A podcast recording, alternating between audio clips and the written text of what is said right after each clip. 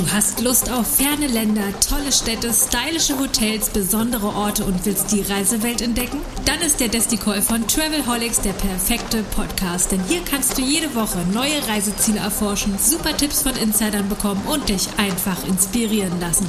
Im Travelholics Desticall gibt es genau das und noch mehr. Kostenlos, bequem und gut gegen Fernweh. Und jetzt startet deine Reise im Ohr. Hör dich einfach weg. Ready for Take Off.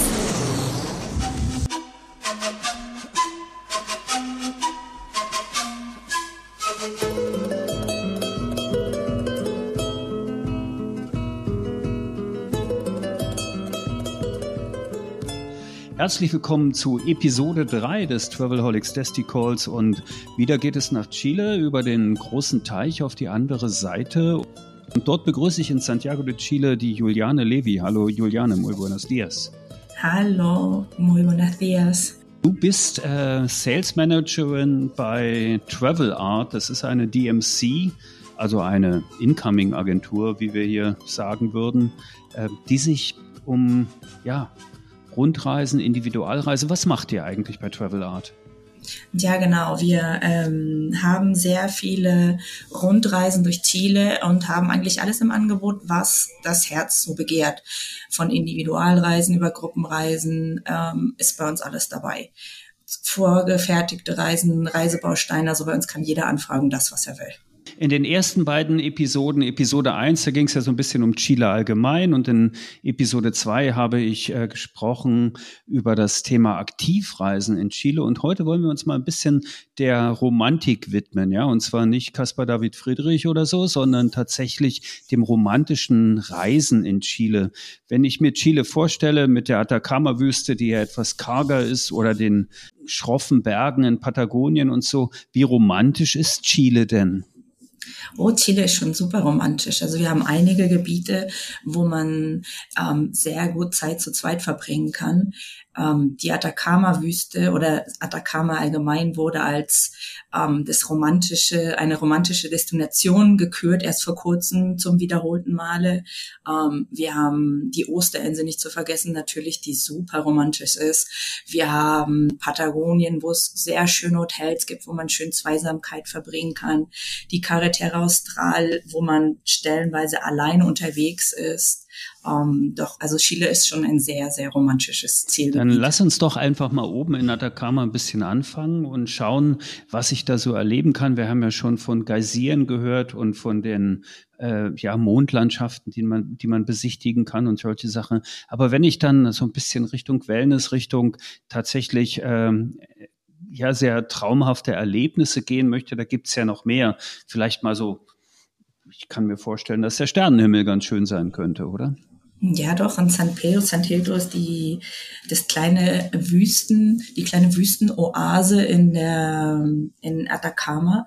Ähm, hier gibt es einige tolle Hotels, in denen man ähm, gut die Zeit vertreiben kann. Es gibt viele Exkursionsmöglichkeiten, ähm, wo man, die man mit Romantik verbringen kann. Ein, ein Picknick unter Sternenhimmel, ein Picknick in der Wüste, ähm, ein Pisco Sour, den man natürlich auch nicht vergessen darf. Ähm, und dabei den Sonnenuntergang genießen. Es gibt schon einiges, was man in San Pedro sehen kann. Es gibt dort die, es gibt sehr schöne Hotels, ähm, wo man wo man ähm, Zeit verbringen kann, die auch sehr tolle ähm, Exkursionen anbieten.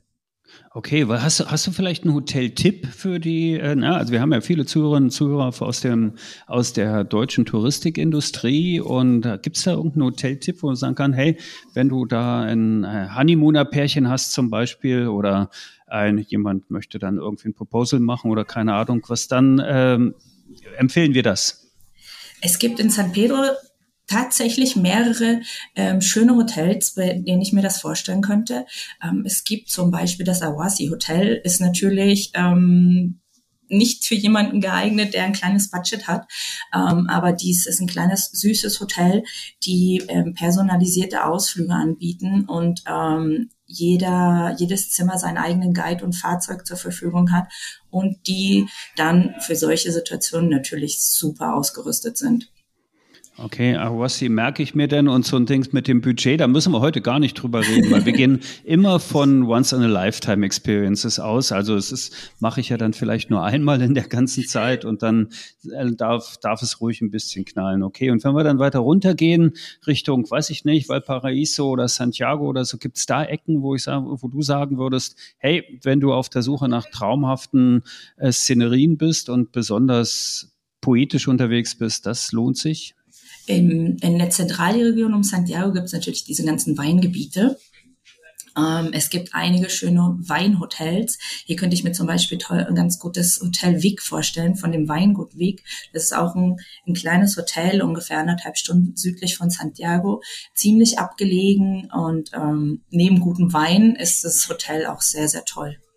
Okay, und wenn wir jetzt schon bei schönen Hotels sind, jetzt haben wir schon mal zwei, Vic und äh, Awassi, ähm, wie ist das mit dem Wellness-Thema in Chile? Ist das eigentlich schon entwickelt? Gibt es eigentlich so Wellness-Erlebnisse? Es gibt in diesen großen Hotels und diesen All-Inclusive-Hotels, die haben alle ihr, ihr Spa und ähm, bieten natürlich verschiedenste ähm, Therapien mit an und haben ähm, ein gutes Angebot. Okay, und dann ähm, kombiniere ich das gute Essen, über das wir später auch nochmal reden werden, und den guten Wein, der ja über die Grenzen hinaus bekannt ist und auch hier äh, durchaus seine Fans hat. Äh, dann kombinieren wir das dann mit, mit Wellness-Anwendungen. Wie sieht's da aus mit Erlebnissen? Du hast ja eigentlich schon gesagt, äh, Sternen, Picknick und solche Sachen. Was wären denn Zentralregionen äh, Erlebnisse, die man dort unbedingt auf die Agenda, auf den Reiseplan packen sollte? In der Zentralregion natürlich neben dem Wein ähm, Valparaiso. Valparaiso ist die Hafenstadt und Weltkulturerbestadt ähm, von Chile. Ähm, die sollte man sich auf gar keinen Fall entgehen lassen, wenn man ähm, in Chile ist.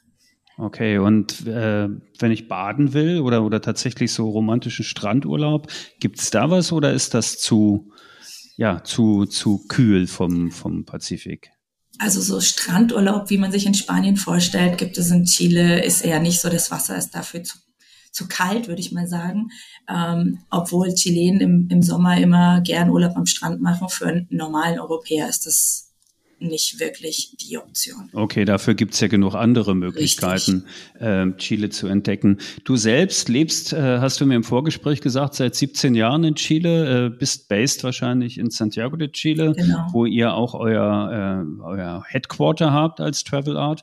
Ähm, Gibt es in Santiago de Chile eigentlich Plätze, wo du sagen würdest, also neben, neben dem klassischen Sightseeing gibt es ein paar Geheimtipps, die du besonders empfehlen würdest? Vielleicht auch so Lieblingsorte von dir, vom Restaurant bis zum Theater oder, oder, oder was auch immer irgendwie dem, dem Genussreisenden zugutekommen könnte?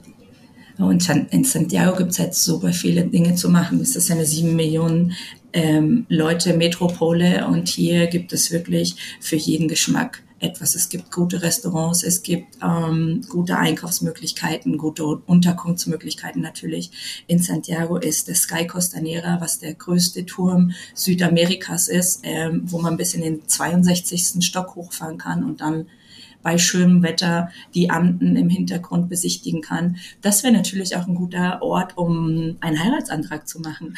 Okay, okay, dann werden wir das auf jeden Fall in die Shownotes mit aufnehmen. Äh sehr geehrte Damen und Herren, falls Sie vorhaben, demnächst Heiratsanträge auszusprechen, dann gehen Sie nach Santiago de Chile und gehen auf den höchsten Turm Südamerikas. Ich wusste gar nicht, dass der dort steht in Santiago de Chile. Wann ist der denn gebaut worden? Der ist gebaut worden, oh, ich weiß gar nicht mehr. Es war, ich glaube, ungefähr 2010, 2012. Also der ist, der ist schon eine ganze Weile da. Okay, okay. Und dann gibt's auch diese schöne Insel, ne? Äh, Chiloé. Chiloé, genau. Chiloé. Chiloé ist natürlich auch schön. Ähm, von Santiago aus dauert es schon nochmal anderthalb Flugstunden, bis man dort ist. Ähm, aber Chiloé ist auch ein, ein sehr schöner Ort. Ich persönlich mag Chiloé total gern. Ähm, weil es halt so ein bisschen mystisch ist und anders als, als Chile. Ähm, okay. Was ist ja. da besonders? Die es ist nochmal anders als, äh, als ähm, Zentralchile, als das Land selber. Ähm, man merkt, dass man auf einer Insel ist. Es sind kleine Örtchen. man findet aber trotzdem schöne Hotelunterkünfte dort. Man kann viel Hiking gehen, Trekking gehen, ähm, hat sehr viel Natur und ist einfach für jemanden wie ich, der in Santiago lebt, in, in, in einer absolut anderen Umgebung. Okay, du verlässt dann so ein bisschen das Urbane, das, das die genau. Metropole und gehst dann in, in die schöne Landschaft, die dann ähm, entspannend wirkt. Wenn wir schon bei Inseln sind, dann dürfen wir ja nie vergessen, auch über die Osterinseln zu sprechen. Für mich ja einer der mystischsten Orte, wahrscheinlich, wenn wir über Chile reden. Äh, wie, also vielleicht so ein paar ganz praktische Tipps. Äh, Flug von Santiago wahrscheinlich. Kann man eigentlich auch mit dem Schiff? Gibt es da Schiffsreisen hin auf die Osterinseln von Santiago? Weiß ich gar nicht genau. Kannst ja gleich mal erzählen. Und äh, was mache ich da und wo wohne ich da am besten? Also nach Santiago, von Santiago aus kommt man eigentlich nur mit dem Flugzeug auf die Osterinsel. Ähm, viereinhalb Stunden ungefähr dauert der Flug. Ähm, es fahren Kreuzfahrtschiffe, fahren die Insel an, aber das ist halt einmal, zweimal, das ist nicht wirklich so. Also wenn, dann muss man schon den Flug einplanen. Auf der Insel gibt's auch sehr, sehr schöne Hotels, die einem das, ähm, die Mystik der Osterinsel näher bringen. Ähm, man kommt an, bekommt eine Blumenkette um den Hals gelegt. Ähm, wenn man auf der Insel ankommt, spürt man gleich die Mystik der Insel. Es ist wirklich was ganz, ganz Besonderes. Und die Insel, ich finde, ist wirklich immer ein Besuch wert. Okay, und was mache ich dann so, wenn ich da, also die, gut, ich gucke mir natürlich die Figuren an, die, die weltberühmten, ja, und was, was, was gibt's noch zu erleben? Was darf ich nicht verpassen, wenn ich da auf der Osterinsel oder auf den Osterinseln bin?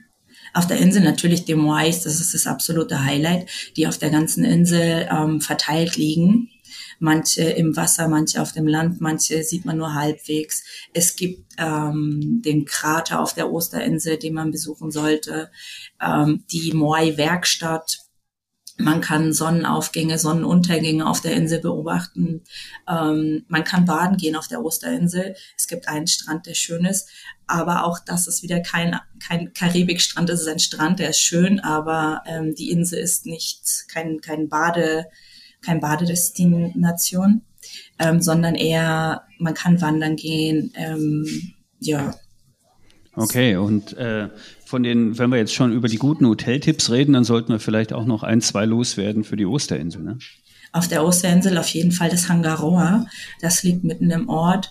Ähm, es kann, das Hangaroa bietet verschiedenste Optionen. Man kann dort Bed and Breakfast bis All-Inclusive, ähm, je nachdem, was einem lieber ist. Und ähm, ja, gutes Essen natürlich auch auf der, im Hotel, auch ganz wichtig. Und es gibt aber sicher auch gute Restaurants, wenn ich jetzt mal das Hotel verlassen möchte. Also wenn ich nur Bed and Breakfast mache und dann gibt es so eine kulinarische Szene eigentlich in Chile oder Osterinsel und, äh, und Chile? Ja, also es gibt in eigentlich jedem Ort gibt es ähm, gute Essensmöglichkeiten, ähm, wo man alles bekommen kann, was das Herz einem begehrt. Auf der Osterinsel ist natürlich ein bisschen äh, geringer das Angebot, da die Insel ja nur aus einem Ort besteht. Ähm, aber man findet, man findet schon gutes Essen. Okay, und äh, versorgt sich dann komplett vom Festland, ja, oder oder wie ist das? Die Insel, ja, die kriegen halt viele Sachen von der ähm, vom Festland. Die Insel ja, ist halt so klein, dass sie alles als selbst be bewirtschaften ja, ja, könnten. Klar. Äh, nun hast du ja gesagt, man kommt schwer mit dem Schiff rüber. Was aber mit dem Schiff ganz gut geht, ist dann das Seengebiet, glaube ich. Ne? Und ähm, gibt es da so die, die Honeymooner-Pakete, die Option, wenn ich jetzt in die, in die Seenregion gehe, von, also was ja dann ein Stück südlicher ist, dann schon Richtung Puerto Montt, glaube ich. Ähm, was, ja. was, was gibt's da für Optionen? Es gibt, ähm, ich könnte mir zum Beispiel auch gut vorstellen, in der Region um Pucón ähm, gibt es das Hotel Vira Vira, was auch ein, eine gute Option für Honeymooner wäre. Und wenn man dann halt weitergehen möchte nach Puerto Montt ins direkte Seengebiet, wie wir es so nennen, ähm, könnte ich mir ganz gut das Hotel Ava vorstellen, was so ein bisschen außerhalb von, von Puerto Varas liegt, dem Haupttouristenpunkt in der Seenregion. Okay, und die sind dann abgelegene alte Villen oder sind das moderne, große, große Anlagen? Große Anlagen sind es alles nicht. Das sind eher kleine bis mittel ähm, Hotels, ähm, die sich dann schon eher auf Individualtourismus spezialisiert haben und den ähm, die die wie sagt man gleich nochmal, das Hauptereignis auf den Kunden legen und auf die Passagiere, dass sie sich individuell fühlen. Okay. Und auch dort Wellness ist ausge, ausgebaut. Also ich kann, genau. ich kann komplett genießen. Auf jeden Fall. Da kann man schon sehr gut genießen. Ja. Ja. Okay, ähm, dann gehen wir mal in die für mich romantischste Ecke von, von Chile. Das ist für mich Patagonien durch die großartigen Berge und die Fjorde und so weiter. Welche Optionen könnten wir denn da einplanen, wenn wir da die große Honeymooner-Tour machen? Ich übrigens, wir müssen ja nicht nur über Honeymooner reden. Ne? Es können ja auch die Jungverliebten sein oder die, genau. äh, die Silver Surfer dieser Welt, die jetzt auf, auf große Reise gehen. Ist ja manchmal auch so eine Geschichte, dass man sagt, das ist eine Chile-Reise, ist eigentlich eine Sache, die hebe ich mir ein bisschen auf, nehme mir ein bisschen Zeit, weil ich brauche ja für das große Land auch ein bisschen Zeit Platz. Ähm, lass uns mal nach Richtung Patagonien gehen. Wie komme ich hin? Was kann ich tun? Also Patagonien ist ja auch eigentlich meine Lieblingsregion von ganz Chile. Ähm, von Santiago aus mit dem Flugzeug sind es ungefähr vier Stunden, dreieinhalb Stunden, ähm, bis man nach Punta Arenas kommt, den südlichsten Ort. Und von hier aus ähm, kann man dann in den Torres del Paine fahren, ein Stück Norden. Also es sind fast nochmal sechs Stunden Richtung Norden, wenn man von Punta Arenas aus direkt fährt. Ähm, Jetzt müssen wir mal kurz erklären, was der Torres del Paine ist. Ne? Das weiß vielleicht nicht jeder. Das ist ein Nationalpark, oder? Genau, das ist einer der berühmtesten Nationalparks von Chile ähm, mit den berühmten Torres-Spitzen und der bekannt ist vor allem durch dadurch, dass man gute Trekkings machen kann im Park, Hikings und ähm, ja, Pumas zwischendurch sehen kann, wenn man Glück hat und die äh, Füchse und so weiter, die es dort gibt. Ähm, ja, genau. Torres del Paine vielleicht, also weil, weil ich vorhin kurz über Caspar David Friedrich gesprochen habe, wenn man so romantische Malerei und Torres del Paine übereinander legt, dann hat man ein fast deckungsgleiches Bild, finde ich, weil das ist wirklich die Lichtspiele und die, die großartigen Felsformationen, das ist schon sehr, sehr besonders, ja. Genau. Aber es hat ja nicht nur Berge, ne? es hat ja auch viel Wasser. Es hat viel Wasser, es hat Gletscher, man kann Gletschertouren machen, man kann mit dem Boot direkt an, an die Wasser fahren und fährt an den Eisgletschern vorbei. Und ja, das ist auch Romantik pur. Ja, okay. Hast du schon mal so eine, so eine, so eine Bootstour gemacht unten in Patagonien? Ja, genau. Ich bin über den Gräsee gefahren in so einem Katamaran und dann fährt man direkt bis an den Gletscher, nicht an den, also man kann nicht auf den Gletscher draufgehen, aber man fährt ziemlich nah und bekommt dann am Gletscher, ähm, im Gletschereis ein Pisco Sour ähm, serviert im Boot. Mit Gletschereis, also mit, mit Eis vom Gletscher, ja? Genau, die holen das aus dem Wasser, klopfen das und dann gibt ja, es das. Also das ist schon ordentlich Romantik, würde ich sagen, ja. so wie ich mir das vorstellen könnte. Okay, dann haben wir eigentlich schon mal so wieder die klassische Nord-Süd-Tour gemacht von Chile, äh, also vom, vom Norden von Atacama bis äh, Patagonien. Wenn du jetzt sagst, die drei Dinge, die Honeymooner auf jeden Fall tun und erleben sollten in diesem Land, was wäre das so, die Top-3-Liste? Gibt es da was? Die Top-3-Liste auf jeden Fall San Pedro, Paine und Osterinsel. Das okay, wäre für mich die Top-3-Liste für Honeymooner. Dann, liebe Zuhörerinnen und Zuhörer, dann äh, rauf damit auf die Bucketlist und ab nach Chile eine Episode werden wir noch produzieren. Dann sind wir mit dem Quartett wieder rund und haben dieses Land kennengelernt. Ich sage ganz herzlichen Dank an die Juliane Levi nach Santiago de Chile, dass du die Zeit hattest. Äh, wir haben auch eine kleine Zeitverschiebung, ne? Die ist, glaube ich, erst früh am Morgen. Genau, bei uns ist, genau, wir haben sechs Stunden, bei uns ist erst kurz nach zehn. Okay, dann wünsche ich dir einen wunderschönen Tag, sag dir Grüße aus Berlin und danke, dass du die Zeit hattest, im Travelholics Podcast mit mir über Chile und die Romantik zu reden. Danke auch. Mach's gut. Tschüss. Tschüss. Und allen Zuhörerinnen und Zuhörern auch recht herzlichen Dank fürs Zuhören. Das war die dritte, die dritte Episode vom Travelholics Desti Call, dem Podcast, der sich mit Reisedestinationen beschäftigt. Bis zum Wiederhören. Alles Gute. Adios.